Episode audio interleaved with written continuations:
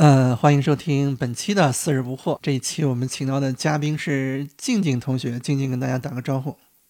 Hello，大家好，我是静静。静静跟大家分享一下她在美国上学的经历。静静，咱们认识好久了哈。嗯，对，很多很多年了。是是是，对，那个为啥就想着要去美国上学呢？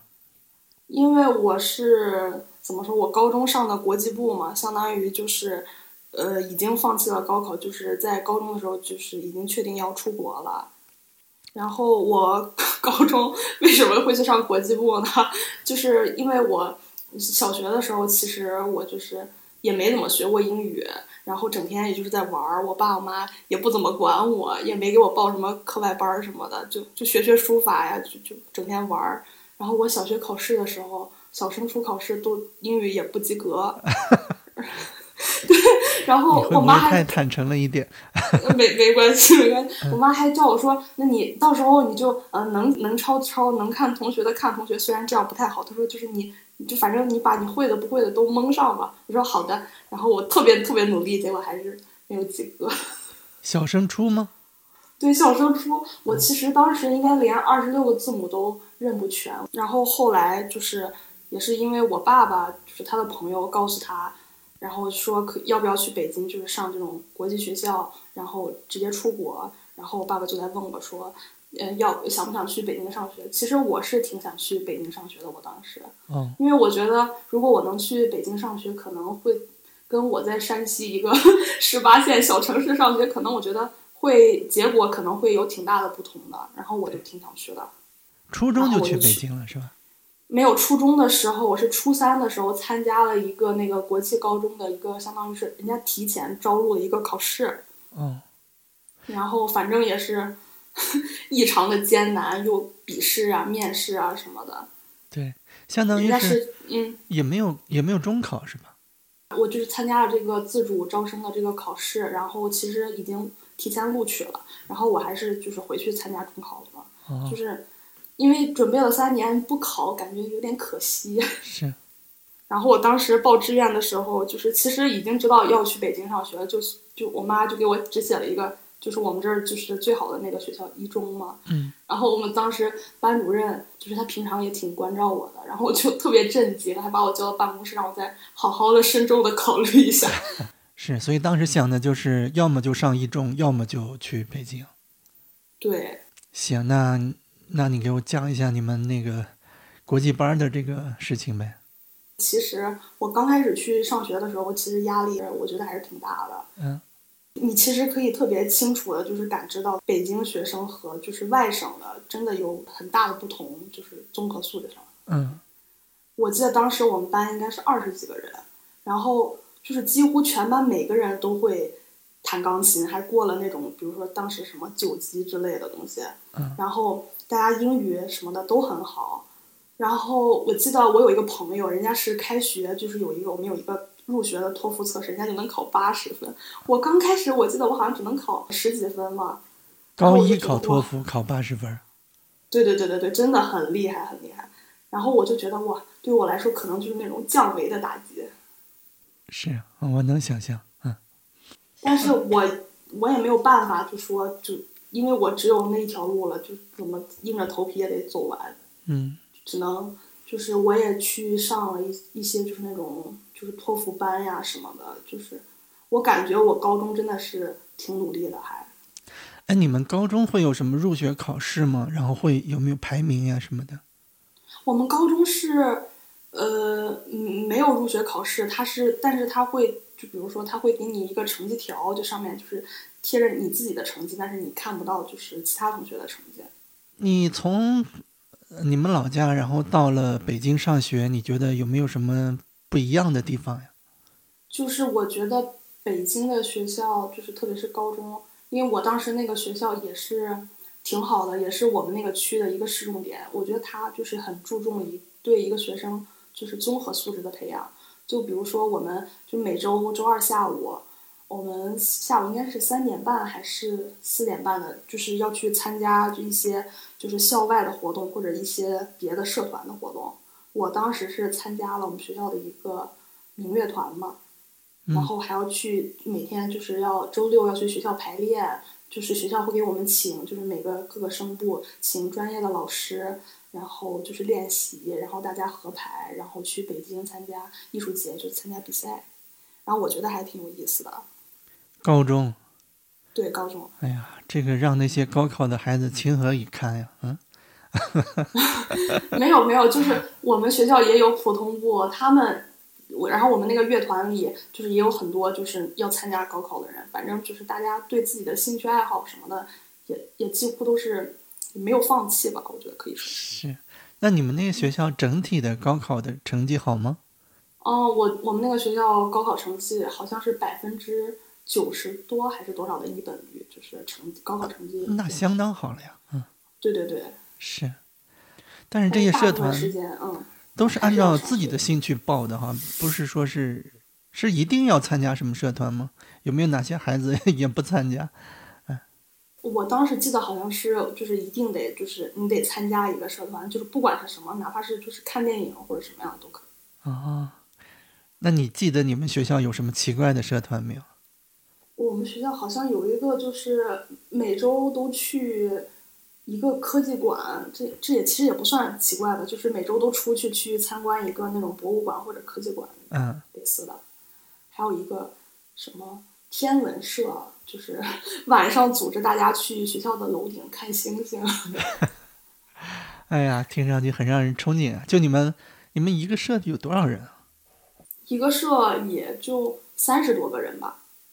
那你们学校都是北京人吗？还是说像你这样的情况多吗？我们学校就是大部分都是北京的学生，有少部分是就相当于也是在北京长大，但是户口不在北京的。但其实也是某种程度上来说也是北京人，我觉得。那像一般人，他有机会去读这样的学校吗？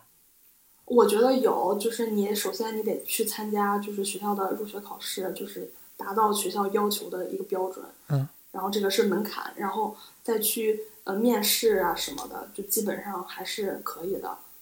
因为这个这个不需要高考嘛，所以你也不需要去管什么学籍之类的问题。广广是说你们国际班是吧？哦，对。嗯。他是面向社会招生的是吧？对对对对对。哦。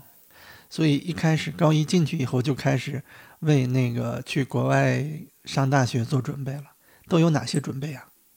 我们高一就是高一高二就是着重在学就是托福和一个 ACT 或者是 SAT 的一个就是美国大学要求的一个考试，就是听说读写嘛，就是分几个模块，就每个模块有不一样的老师来教，然后还有我们是 AP 班，就是一个美国。大学相当于是学，就是提前上学的一个那种课程吧，就是你上了你你去考了 AP 这个考试，然后你到大学的时候可以抵掉，就是一部分的学分，就相当于。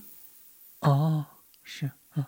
然后我们就还学了这个，然后除此之外，好像还学了就是普通高中会上的，就是那些什么历史、政治、地理之类的，因为我们其实也是要参加会考的，如果会考不合格的话，其实也是没有那个毕业证的。嗯，还还有做什么别的准备吗？就是申请大学嘛，你除了考完这些成绩，你你还得给申请大学，就比如说，就是参加一些实习呀，就是，然后就是就课外的一些什么社团活动啊，就之类的。因为你就写那个文书的时候，就不可能说只有成绩嘛，是还得发掘自己身上的一些闪光点。对对，我其实挺好奇的，我我我不知道国外大学它主要是看重哪些内容。嗯，我觉得首先，他国外大学他都知道中国学生毕竟学习能力很好嘛，然后所以就是大家成绩普遍都不算很低，然后这其实只算一块儿，我觉得成绩就托福、ACT 什么只算一块敲门砖，剩下的就是你自己的叫什么软实力，嗯，就是很多我我当时记得我们我们的学校去参加了什么，就是加拿大滑铁卢还有美国的一些。就是那种数学的那种考试，还有机器人大赛、商赛之类的，就是来充实自己的个人简历。一方面是自己的兴趣，另一方面也就是为了申请大学。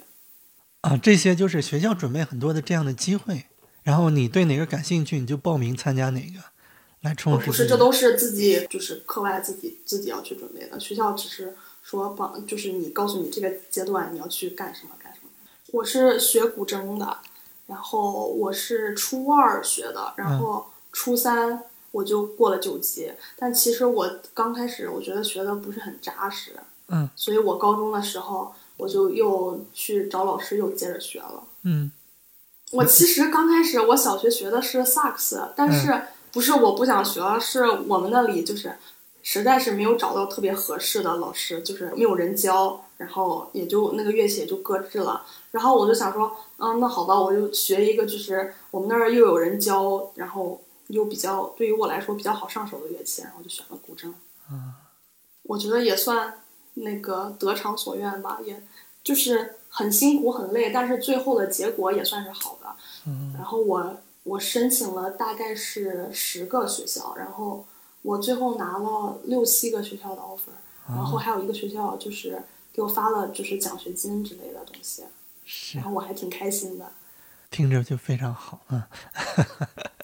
嗯 那我们我们聊一些比较敏感的问题哈，嗯，是不是很花钱呀、你知不知道你个嗯你这个花了多少钱？我知道我这个花了多少钱，因为每年学费就是会老师会给一个那种类似发票的东西嘛，就会给我们让我们拿回去给家长。嗯，能不能说一个大概的范围？呃，就是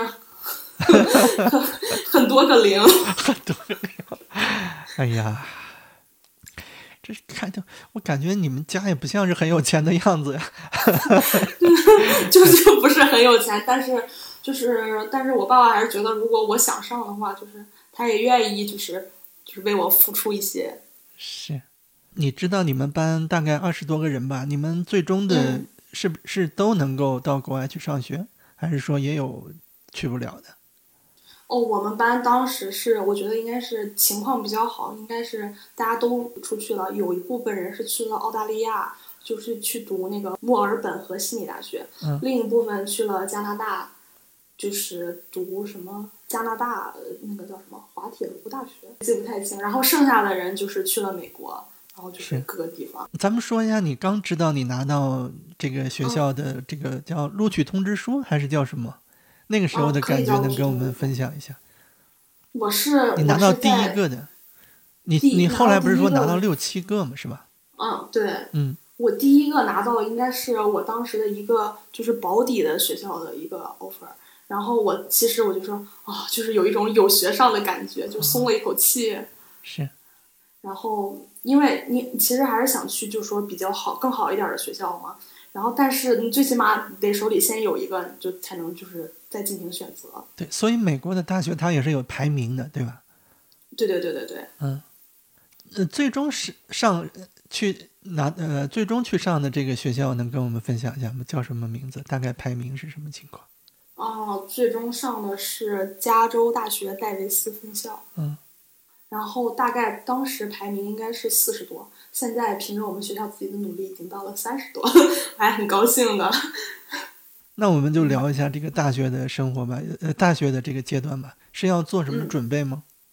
刚开始就是，比如说你确定了这个大学之后，你要给学校先交一个叫定金的东西，然后交了定金之后，你就可以开始就是选课呀、选宿舍之类的。这大概是几几年的事情啊？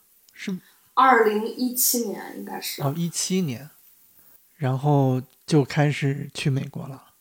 对你还可以就自己找室友嘛，因为如果你不找室友的话，学校就会给你乱就是 随便匹配。然后啊，当时我就是在我们学校一个就是新生的微信群里，我就找找了我当时的室友。是啊，行，那那那你就给我们讲吧。这后面的生活对我来说都太都太哦叫什么？我完全没有这方面的经历啊。嗯，就是其实就是我刚开始，然后我刚开始我记得应该是我从武汉飞到的旧金山，然后去的学校。嗯我当时是约了，也是从那个那个群里问有没有人就是要一起走嘛，然后就认识了我一个朋友，就是他是武汉的，然后我当时其实也没有想好，就是说从哪里飞飞飞到美国，飞到旧金山。然后我想说他在武汉，那我就去武汉找他，就是我们俩一起飞。然后我们俩坐飞机，然后到了旧金山，然后等着那个学校大巴来去接我们。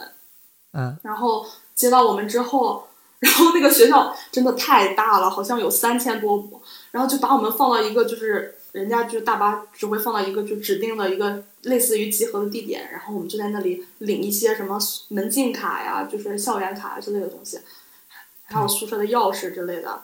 然后我们领完了之后，当时我那个朋友跟我不是一个区的宿舍，然后我们俩就各自去找自己的宿舍。我当时特别惨，因为我我那个手机好像不知道怎么，然后那个流量也打不开，然后我就没有办法看地图。嗯然后我就在那个学校里四处溜达，然后找我的宿舍，我就感觉我快走断了腿，找了大概一个多小时才找到啊，我的宿舍。那你你们学校给你的第一印象是什么？就是很大很漂亮，很大很漂亮，对。嗯那你也完了，可以给我们发一些照片是吧？嗯，可以可嗯，以，学校的照片，完了，我可以放在放在那个叫 show notes 里边。嗯，嗯可以。好，然后就很快开始上学了吗？还是说有什么要要要破个冰呀啥的，把大家都叫到一块儿，互相认识一下，有没有这种？哦，我们应该是开学的前两天，就是有一个就类似于这种破冰活动一样的，就是把应该是所有就是提前来的新生都召集到一起，就大家一起去学校，就比如说有那种类似于导游学学，其实是学长学姐吧，就是带我们去参观学校，然后博物馆啊之类的，还有做一些游戏呀、然后带我们去食堂啊，就是干这些。嗯，哎，你们班有多少是？你们班内学生组成大概是什么样子的？其实美国大学它是没有班的，就是就是大家就是都是独立的个体，哦，那那对，所以要活动的话，是以什么来为组织单位呢？就全部都是个人报名。对对对，个人报名或者比如说你们系、你们专业就是有活动，是我你会收到这种邮件，你可以就是去参加。是，那就说你们专业吧，大概这个学生的比例是什么样的组成呀？是美国人居多，还是说国际生居多？我们我的专业是那个应用统计，就是就是我觉得还是就是不是那么简单那个专业。然后我当时我们那一届是，就美国人就是对半开吧，我觉得是，嗯，但其实是就是往届来看应该是国际生居多，特别是 印度、印度的、中国的。嗯那我们先不着急说上课的部分，我们还是先说生活的部分哈。刚去以后，嗯生活上有什么不适应的吗？生活上，因为我刚开始就是选了，就是他可以给你选择嘛，就说你要不要在学校的食堂吃饭。嗯。然后你选的话，可以选就是一周七天都在，或者是一周呃你选五天在学校吃饭。然后我当时是选了，应该是五天吧，因为我想的周六周日可能自己可以做做饭啊、什么的。嗯然后其实应该是每天都在那个学校的食堂吃饭。嗯那个食堂它是你你拿你的那个学生卡，就是你可以就是一天进去无数次，就是你就是它是自助餐，就相当于是它全天都在供应，你想什么时候去就什么时候去。都有哪些品种呀？就是它还是美式的居多吧，就比如说早餐的话，一般就有那种煎蛋呀，就是松饼，然后香肠、面包、牛奶，就这些。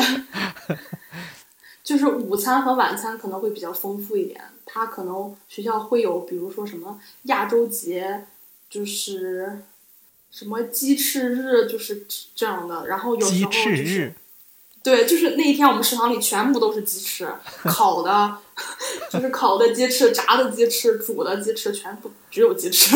啊，是。对。啊，吃还有哈利波特日，对 啊，所以所以吃的部分大概就是在食堂吃，对对对，大一的时候是，住的话就是住在宿舍。对对对。他们那边几个人一个宿舍呀？两个人一个宿舍。我我当时住的是我们宿舍，相当于是那种小套间，我们是有一个客厅，嗯然后四个人住在这个房子里，然后两个人是一个就是一个卧室，然后哦，我们是，我们是共享一个就是洗手间和淋浴的淋浴房。那我可以理解为两室两大室一一大厅。对对，差不多差不多。嗯，你看衣食住行，对吧？穿衣我们就不说了，吃已经吃的不错了，然后住也是这样，行你也买了自行车了，这基本上整个的基本的这个生活的这个东西就都具备了吧？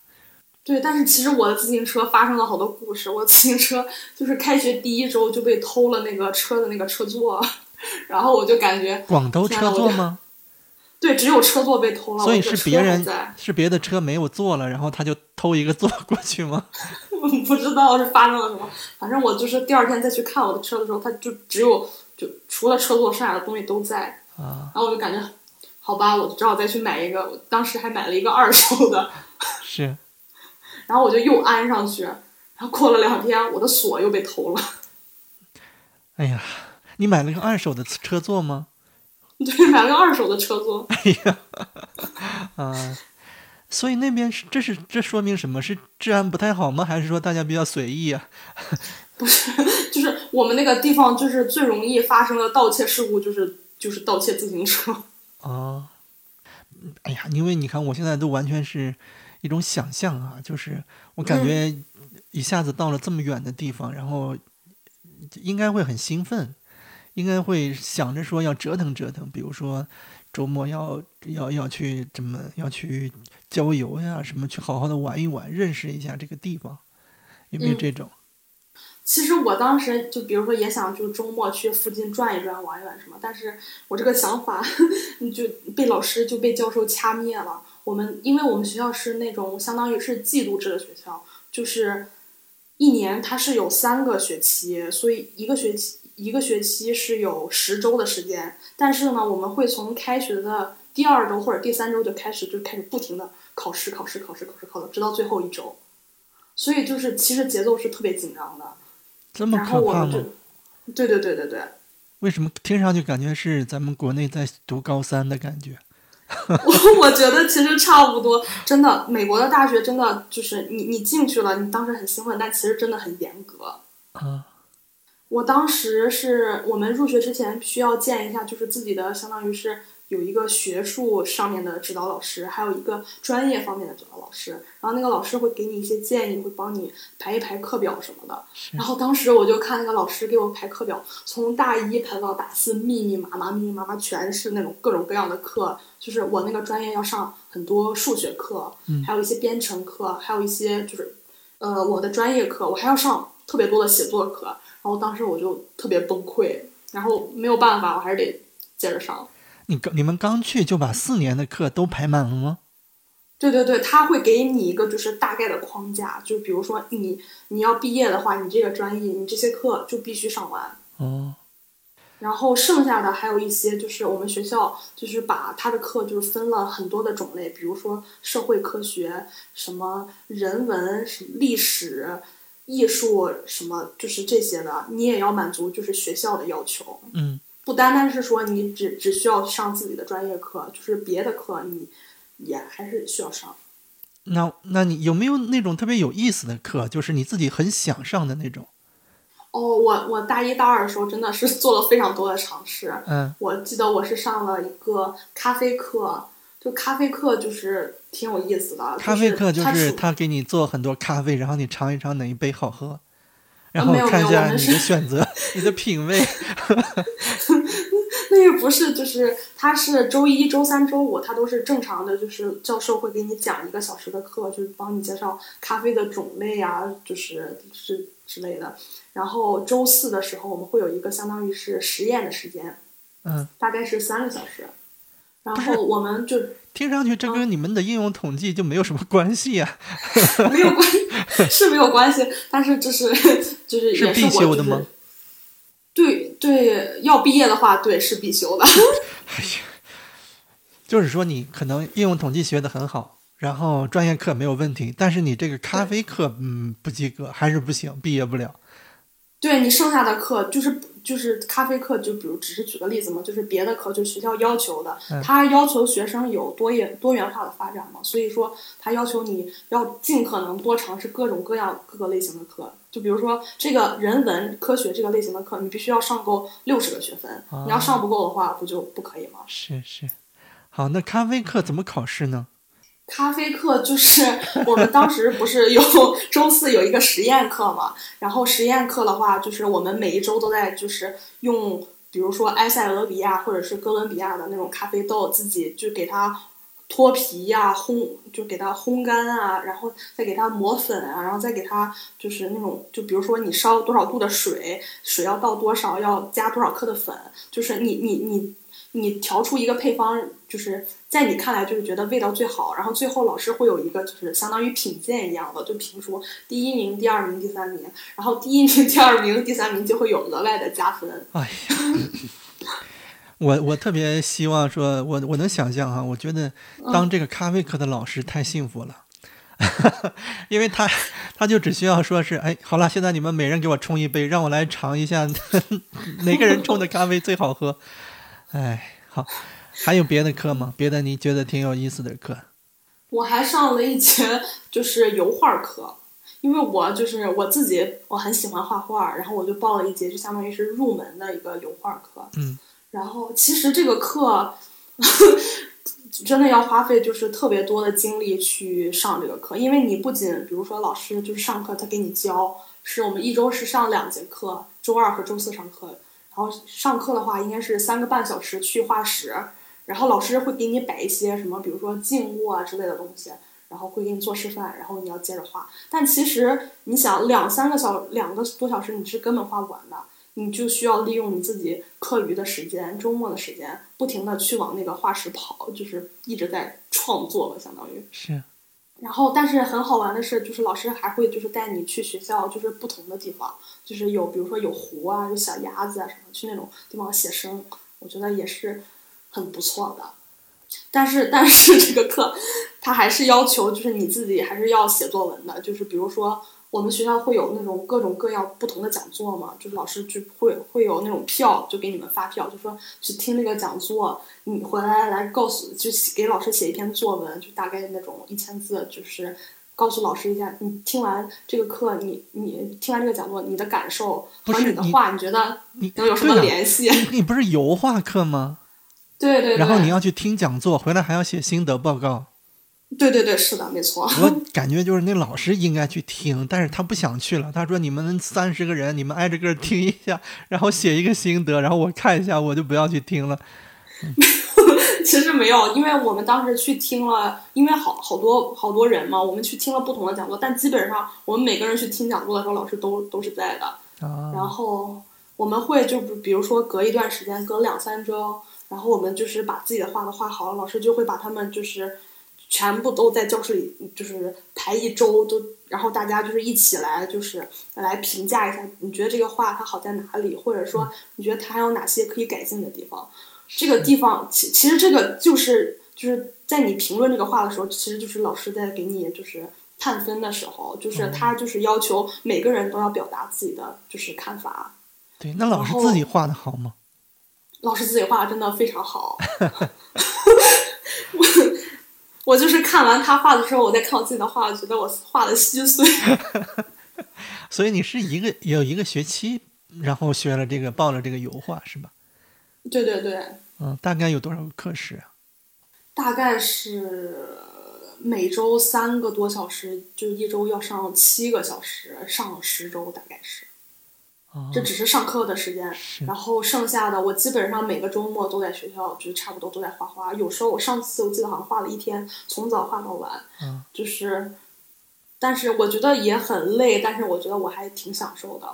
而且这个老师他给你最后他给你就是评评分嘛，评成绩，他不只是说你要比就是你要在全班你要画最好，他只是看你跟你自己就是第一节课你跟你自己的努力相比，老师觉得他看到了你的努力，看到你的进步，然后你就会就会拿 A 嘛。哦，这样啊，就是说你对你虽然这个另外一个同学他画的比你好的多，但是因为他刚开始入学的时候画的就挺好的，所以他反而是个 B。那 那也不会这样，就是比如说老师他觉得，老师觉得他好像就是还是就是这样，就是没有什么进步，或者是老师给他什么建议，他也没有就是很好的运用在他的画中，老师就觉得嗯，是不是不是很很够努力呢？就是但是也会给个 A，所以最后全班都是 A。也没有也没有，当然不会。好，那那个 咖啡课，然后油画课，这这都是大一的时候吗？不是吧？这是大一大二的时候，还有其他一些别的课，我还上了两节语言课，西班牙语和日语课。我发现就是中国人就学日语是真的很容易。真的吗？对对对。那你现在日语是什么水平？日语就是，嗯，就是嗯，我因为我就只是上了一个学期的课嘛，就是就能认识几个字儿，就是造个句子，就是那种。啊，是。但是我觉得它作为一个就是外语入门的话，我觉得还是很很简单的，因为我上了另一节西班牙语课，就是真的很难。哎呀，那你可能是你有语言天赋，你那个我我上次跟另外一个朋友聊，他是。嗯，他是有大学完了以后有去日本深造的机会，嗯，只需要就别的课专业课都没有问题，就是语言日语啊，就是日语。然后他最后好像尝试了很多次，最后还是放弃了，说 不行，学不会，放弃了，最后也没去。哦，他就是要你背很多的那种，就类似于偏旁部首那样的东西。哦，还有啥？听说还有芭蕾，嗯。对对对，我还上了一节芭蕾课，这都是教我们。这这这，我听上去这已经把你的时间用的差不多了，你哪里还有时间学专业课呀？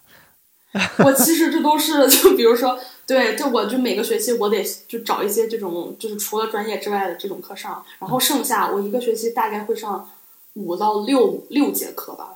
不是五到六门课，不能说六节，就相当于是我要上一节专业课，就统计课，一节高数课，一节差不多是那种电脑或者是那种编程课，还有一节写作课，然后还有一节就剩下这些乱七八糟别的课。是。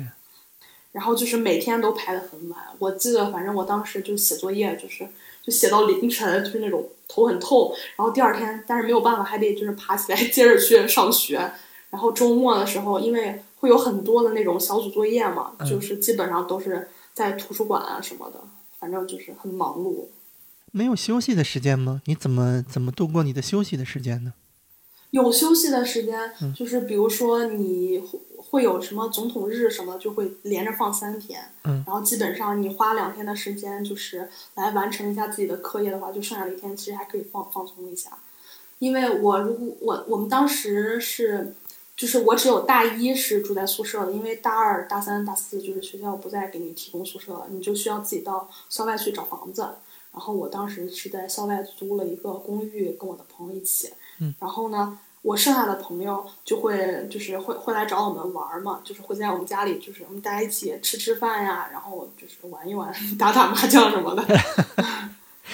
嗯，是听说听说麻将现在也成了一个国际运动了，是吧？对对对对对，也是很多人在在玩。是，那你跟呃美国当地的学生，你们有打交道吗？有有有。嗯，因为我之前我大二的就是在校外住的那个公寓的室友，就是呃除了我的一个广广东的一个朋友，剩下的三个人都是美国人，我们就会。我们关系平常关系也还不错，然后就会每每个每周大家一起就是出去一起吃顿饭，然后平常在家一起就是，呃一起就写写作业呀，然后一起去上课呀，就这些，然后还会有就是比如说你别的课的一些就是美国课友，就是嗯嗯，你你你觉得咱们国内的人跟他们美国当地的人比较起来有什么明显的不一样吗？我觉得思维方式啊什么的，我觉得，我觉得可能在我看来，我觉得跟我的朋友都是，我觉得是差不多。但除了就是他们数学就是基础不是那么好，剩，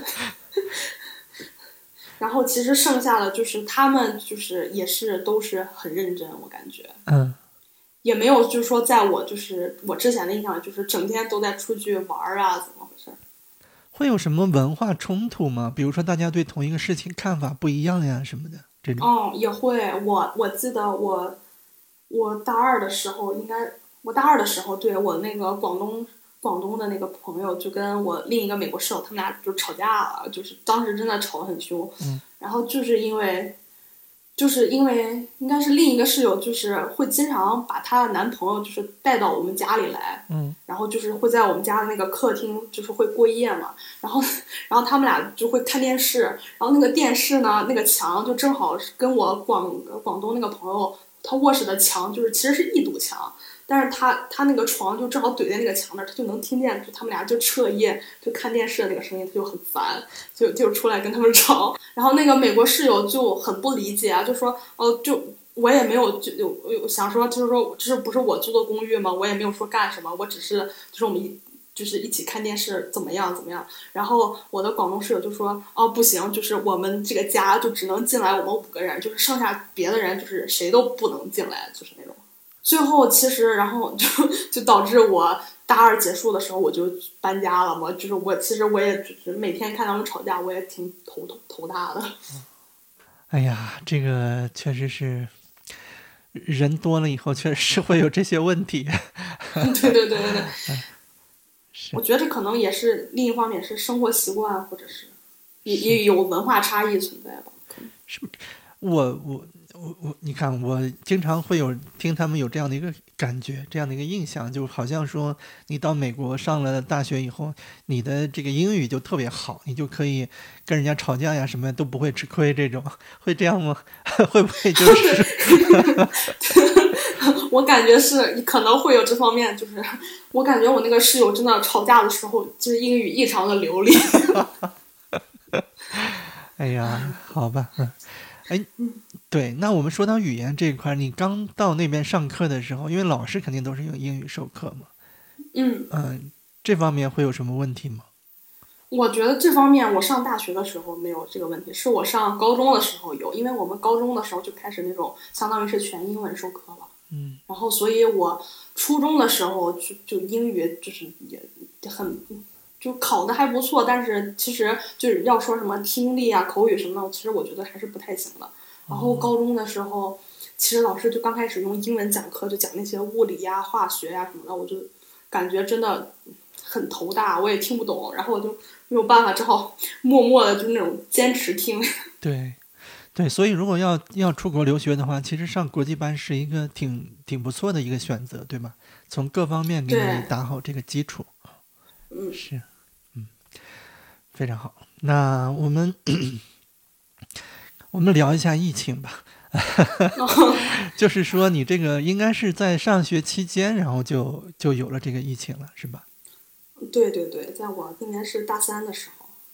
那在美国最开始有疫情的时候，你们那边是个什么样子呀？我们那边刚开始其实刚开始最最开始是就是武汉那边有的嘛，我刚开始还还还还挺担心的，然后结结果后来美国这边也开始有了，然后刚开始其实就感觉也没有说很重视嘛，因为我们每年就是因为美国每年这边流感都会就是也会死很多人之类的，他们就可能觉得这是不是好像还没有流感厉害，就是也没有人当回事。嗯。然后就是后来就是就是一天那个病例就是几百万几百万的加，然后几百万啊！对在美国吗？对，我就是那天我就是感觉每天就是看那个病例的增加，感觉头头都大，就是后来已经不看了，就麻木了已经。是你就是你，你不知道你该不该出门，就是你你反正你也不知道，因为没有我们那个地方就是还好，就是说超市他会把购物车啊什么都放在外面，就是给你消毒，就是喷酒精，然后然后超市里面会有各种贴纸，就比如说就是你跟上一个人你们俩要隔就是隔多远啊怎么样的。但是其实刚开始还是没有很多人是戴口罩还是什么的，嗯，其实还是很担心吧。然后后来就是我们学校也是改改上了线上的课，然后就好一点，就是不用每天就接触更多的人。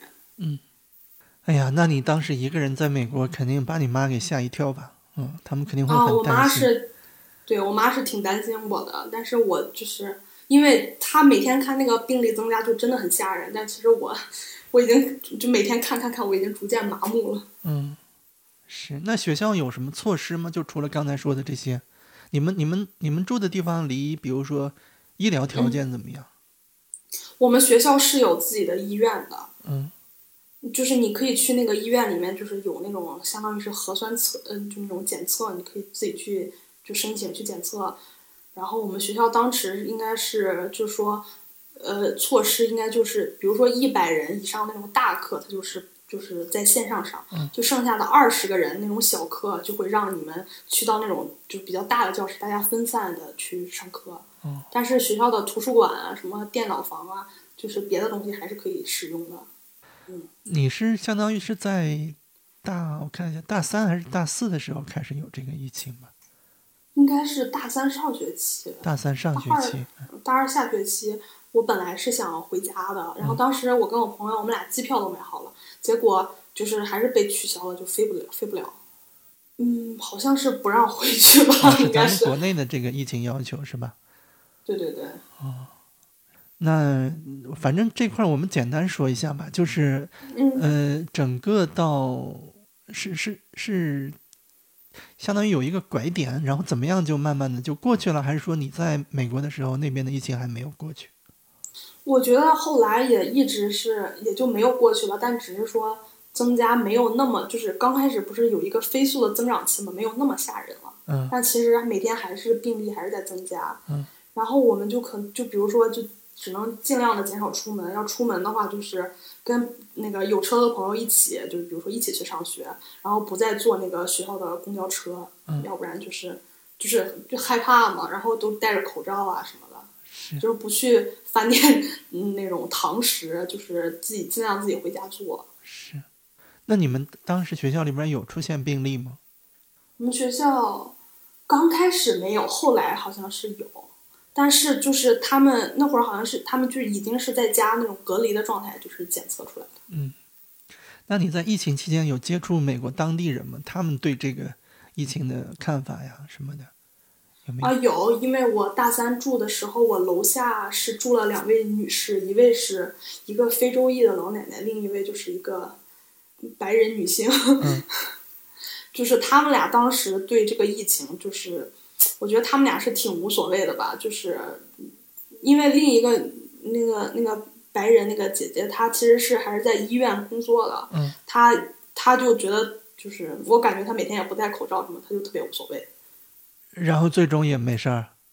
最终不知道，因为她后来搬走了，但是我们当时就是很害怕。我们我跟我室友，就是我另一个朋友，我们俩住在一起，住在楼上，然后我们俩每天坐在那个对着家里拿那个酒精机在喷喷喷喷喷。嗯，是。那基本上大学就是这样吧。然后到后面就是不是毕业很顺利吗？是不是听说在美国的大学其实其实叫什么进去容易出去难，还是有这种说法，对吧？嗯，对对对，是、嗯我相当于是我是按时毕业了，但其实我有嗯，就是好多别的朋友，就他们就是还是需要就接着再上一年才能毕业，就是学分一方没修够。面是嗯对疫情，另一方面也是因为就是课业压力就是真的太大了，就是没他没有办法，就是一个学期就是兼顾那么多门课，就只好就说就往后延。是。行，那给我们说一下你最后结业的这个过程当中，有没有嗯发生什么事情？我结业了，因为我们当时是疫情就是比较严重，然后我们也取消了，就是学校之前就是就比较传统，就说就校长啊，就是给你就是拨穗啊发证书什么的，对对对，然后就只能是线上的了，就是你 你看着 看着自己的照片，校长在念你的名字，就那样。哦，那个时候你还在美国。对对对，我还在美国，我是读读完所有的课程才回的国。啊，是。哎呀，那你是会不会觉得有点遗憾呀？错过了很多这种仪式上的东西。我觉得还好吧，因为，嗯，好像因为我们后来也去学校，就是考完试嘛，也去学校跟朋友一起，就是拍了那种相当于是毕业照吧。我其实觉得这样也挺不错的。嗯行，那你，哎呀，这个最开始的打算就是说上完在美国上完大学就回来，还是说有没有什么更长远的打算？当时应该是还没有什么打算，就是想说，就是说你先上大学再看，就是后面会就是怎么样就发展嘛。但是是后来是因为就有了疫情，然后然后爸爸妈妈就是特别担心我，就是非常坚持，就是想让我回来。那你自己呢？你自己的感觉呢？我自己的感觉，我也感觉确实美国挺危险的，我也想回来。啊，给我们着重讲一下危险的这一部分吧。危险，对，对，因为在我们那个州抽大麻是合法的，但是在学校里是不允许你就是吸大麻呀或者怎么样的。但是其实你去学校的那些停车场，或者比如说什么篮球场、足球场，就那些你还是有时候你会闻到那种有那种吸大麻的味道。嗯，就是其实就是你尽量还是远离这种东西，就是大麻。有会因为这个东西发生过什么，比如说不好的事情呀，治安方面的问题呀？这个你有听说吗？嗯，没有，但是没有，但是我们好像当时就是，但是有别的，就是持枪抢劫，就是我们当时是我大一在宿，我住宿舍的时候，然后就是晚上很晚的时候，就是有应该是那个宿舍有人出来，就是去垃圾场，就是扔垃圾，然后结果就被人拿着枪抢劫了。是学校外面的人。对对，学校外面的人，因为我们那个宿舍是在唯一一个就是在校外的宿舍，呃，是你同朋友是吧？相当于是不是不是朋友，是我不认识的人。对不认识的人啊，你你就是因为我们就是每次会发生这种危险事件，学校就会给我们发一个就是类似于邮件，就交代这种事件的经过啊，怎么样，告诉我们要注意安全。哦是，哎呀，那这个听上去确实是有点乱呀。那那就那就没有什么让你觉得还挺好的方面吗？我觉得这种只是那种偶发事件吧，就是大部分时间就是还是很就是很和平的，嗯，就是除了一些比如说山火、龙卷风，学校里有熊，就这种。行，就是总的来说是挺好的，就是 就是会有人抽大麻，然后会有人抢劫，然后会有山火，会有熊，会有龙卷风。哎呀，对，也是也是挺精彩的，告诉你要怎么 生存下去。嗯行，那就呃，因为刚才我们是聊到是有点岔开了啊，是聊这个结束的这一块儿。大学结，嗯其实到到大学是不是到大三、大四的时候就适应的非常好了？对，大三、大四的时候，对。我听说你还到后面还得到了一些学校的荣誉啊，这方面的。哦，我有一个，就比如说，就是你这个学期你的 GPA，比如说是四点零，然后你就会得到一个校长的荣誉证书，就会打在你的成绩单上。校长的荣誉证书，对对对，好是不是说还当过助教啊还是什么？是是有这么个角色？哦，对，我之前我是因为我上了一节类似于教育课吧，就是我每个每个星期我都要去那个就一个小学，就当地的一个小学，我要去呃去当助教，就相当于帮那个老师就一起去教小朋友。我当时应该是四五年级的小孩儿，类似于也就是相当于一种那种实习课吧，就是那种是个人提出教育申请吗？是你想去，然后才会有这样的机会，还是？不是这个课就是要求你必须要去一个学校去当老师的助教。你这又出来一个神奇的课程啊！这个课叫什么名字？就叫 教育学小什么小学生的教育，哎，为什么应用统计专业要学教育学？这这就是就是我自己的尝试，哦，你自己的尝试，嗯，因为我想说我我要不然我以后会不会就是或许可以当一个老师啊什么的，我想说我可以先当一个助教先看看。所以你对美国的小学还有有接触？他们的小学跟咱们的小学一样吗？嗯，不是很一样，就是他们的课堂真的是非常的自由，嗯，然后他们学的东西呢也是 比较 容易、比较简单。然后就是他们老师讲课是那种很慢，但是就是但是他非常就是比较注重就是学生那种比如说积极回答问题呀、就是他有没有就是听懂啊，就是这种的。那他们的那个课堂秩序不会很差吗？不会老师在上面说，然后学生在下面该干嘛干嘛，然后打闹呀什么的，追逐呀这些对对。会就是因为有这个问题才需要助教的。还真有啊，嗯，对对对，就是会有小朋友就那种一言不合就冲出教室。那老师不会在讲台上，然后拿一个戒尺说不要再吵了。没有没有没有，就就就会就会先就是接着就是把自己东西讲完，然后再去外面把他抓回来。啊，就然后就助教负责去抓老鹰抓小鸡是吧？嗯，对，我要去帮他抓，然后就给他讲一讲那些他不会的问题，然后就是让他就是上那种阅读课，让他给我念书，或者是帮老师判判作业之类的。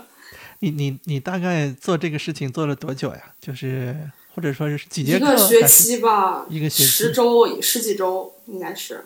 哦，哎呀，我其实非常好奇啊！我之前前面有一期是是一个在丽江当老师的朋友，哦，那个朋友他还挺善良的，然后他去那边当老师，一开始是去支教，然后就说那个。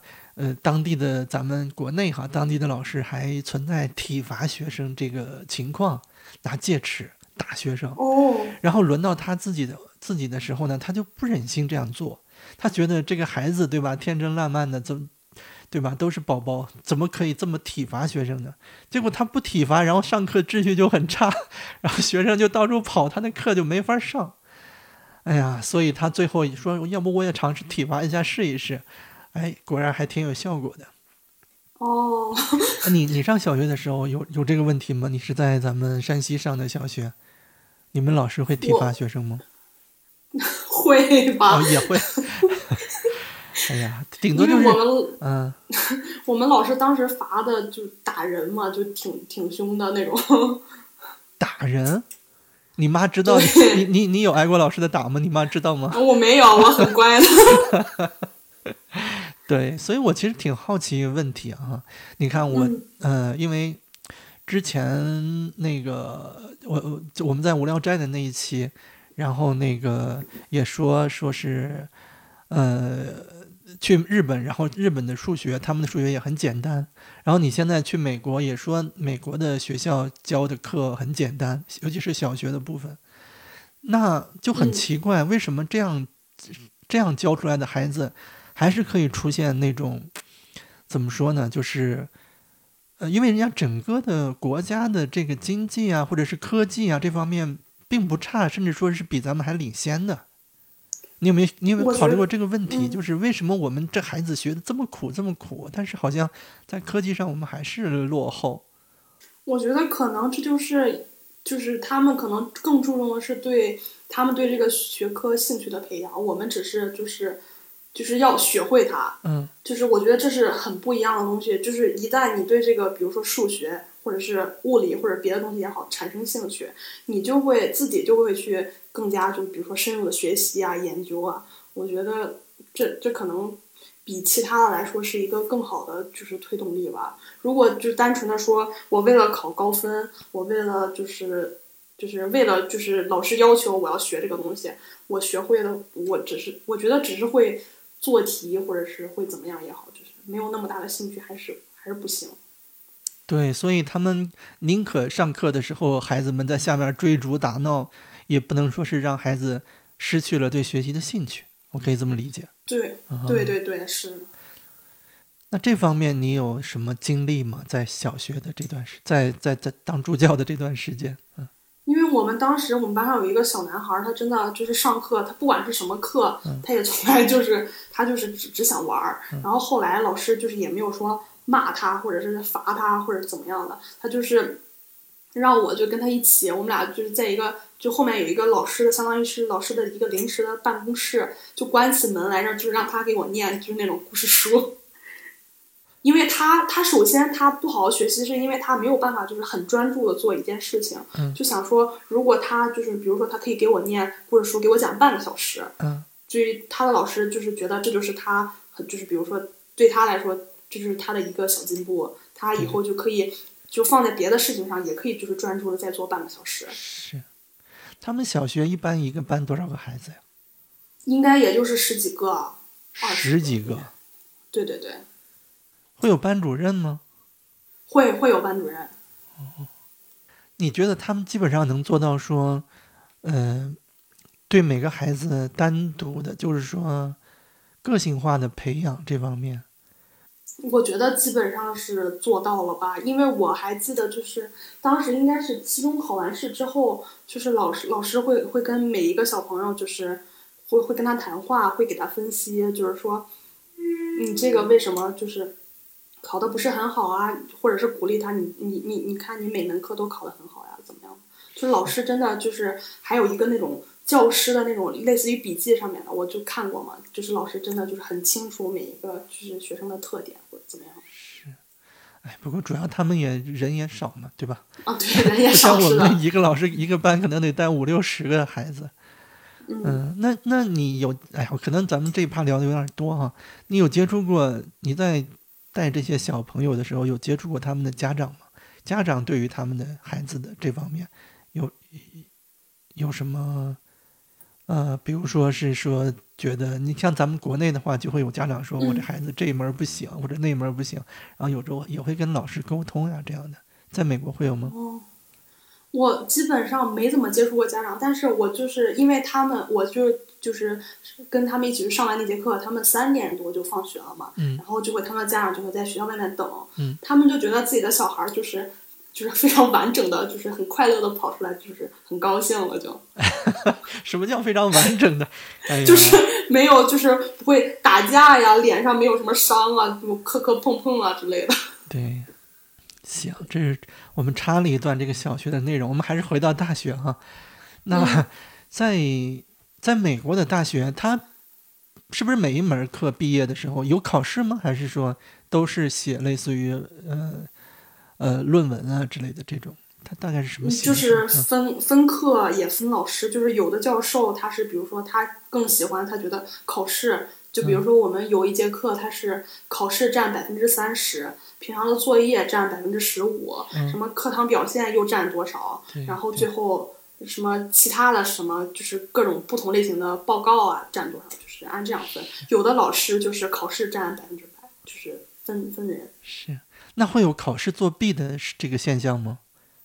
嗯，会，我我我我是嗯我是见到过，但是其实是如果是在美国上大学，如果你要考试作弊的话，这种情况真的是非常非常不好的。就是比如说上像我们上咱们这儿也不好，那哪儿都 不好。对，到哪里都不好，就是你会被劝，直接就是那种直接劝退的那种，就会被就是就感觉会被抓走，就是啊很严重。要坐牢吗？好像会就就是叫你的家长来谈话吧，应该是。啊、就是如果考试作弊就很严重，有可能会劝退。对对对，直接劝退，就是你就不用上学了，你就回家吧。哦，那这这么严重，你还知道说有？那看来，对吧？因为我之前他也不算作弊，就是我我有一个朋友，就是上那种相当于是一节编程课，然后他就是比如说就写那种写那种代嗯打码或者怎么样的，就是老师他首先他检查你的作业，他不会说直接看，他会先放在里面，他有类似有一个数据库之类的东西，他会先那种检测，就是说你有没有跟别人是有类似重复可疑的东西，如果有的话，就开始就那种一行一行看。就是当时他很巧的是，他正好跟就是另一个，就是他也他好像是他刚认识的一个人，就是他们俩写的作业就是就是很很很雷同，然后老师就把他们叫去那种我们就是想就是学校有一个部门就是专门抓作弊啊这种东西，叫去那里就是很严肃的谈话了。有一个部门专门是抓作弊的，然后通过 很先进的这这个计算机程序去分析你们俩这个作业是不是有雷同的部分。对，就就就老师老师就会他自己就先看嘛，他他觉得不行的话，他就会往上报，然后就会找他们谈话。是，然后他，然后老师再会决定说要不要给他们俩就是那种 F，就是那个就是不过，或者是他们再上这节课，就是没有办法就是重修这门课了。就禁止你再学这门课了。对对对、呃，你你如果要学分不够的话，你就去报别的课，再去攒学分吧。对，但是有的就比如说有的有的专业你没有这门课，你就没有办法上后续的更高阶的课程。哦，是，那相当于是说这个大学你没法上了，反正你也拿不到毕业证。对，没错，是这样。是，那看来对于作弊这块还是真的是挺严的。行，你看你这个经历也非常的丰富哈，你在咱们国内大陆上小学和初中，然后去国际班读高中，然后又去美国读大学，居然读大学期间还又去美国的小学上小学。哎呀，你能不能总的来说给我们做一下总结性的这种对比啊？国内的学校，国外的学校，这种整个的成长。或者说我们稍微啊稍微说的远一些哈，你你你觉得，嗯，或者说哪面的更合理一些、更好一些，或者是各有各的优势，这方面可以总结一下。我觉得，如果说让我就是比如说从小到大，如果重新上一遍的话，如果我是觉得两个结合着会比较好。就比如说你你小时候你要打好就是学习基础嘛，就比如说像数学呀，像什么物理啊、语文是，你打好基础之后，你其实往上学就会更更容易。但是因为如果你但是这个过程中，如果就是说你只是让他学，不注重他的兴趣，其实。好像还是不太行，但是如果你光就像美国那种光注重兴趣，就是只是让他就是学那种很浅显，就是很表面的那种加减乘除，对他后面来说，其实他还是就是还是一个，我觉得是一个阻碍吧。所以我觉得说，嗯，如果就是说这两个能结合一下的话，我觉得肯定是比比较好。那会不会有些人他对数学本身就没兴趣？像这种人，你非要让人家数学考多少分？那是不是也不合适？哦，那也是。嗯，是。以后有什么打算呢？以后我就是正准备，就是说先工作，然后先工作，然后再看。嗯，在美国的这四年的时间，嗯，你觉得肯定会花很多钱？虽然我们也不方便说具体数字，我感觉还是会花很多钱。嗯，哎呀，你你觉得值得吗？整个的这一趟经历，我觉得还是很值得的。你有这个经历，其实还是我觉得还是很不一样的吧。我感觉以后可能就是不不会像之前，就比如说上大学呀、上高中啊，就那样，就是比较有那种很很丰富的那种各种各样的体验。就是比如说你留学也好，就是就是这种经历，我觉得很值得。就是不一定是说，就是你到最后。就是你你你取得了什么东西，但是你有过就是这样的时光，你就是能就是能更好的就是独自也不叫独自怎么说，更更独立，或者说就是你在你在面对就比如说下一个困难也好或者什么也好，你就能。那我感觉把你扔到 海南岛上让你上个大学，差不多也能达到这样的效果。还是还是不一样啊！如果我比如说我在海南上大学的话，我可能。我我我还是就会更依赖爸爸妈妈，我还是就整天还是会想回家。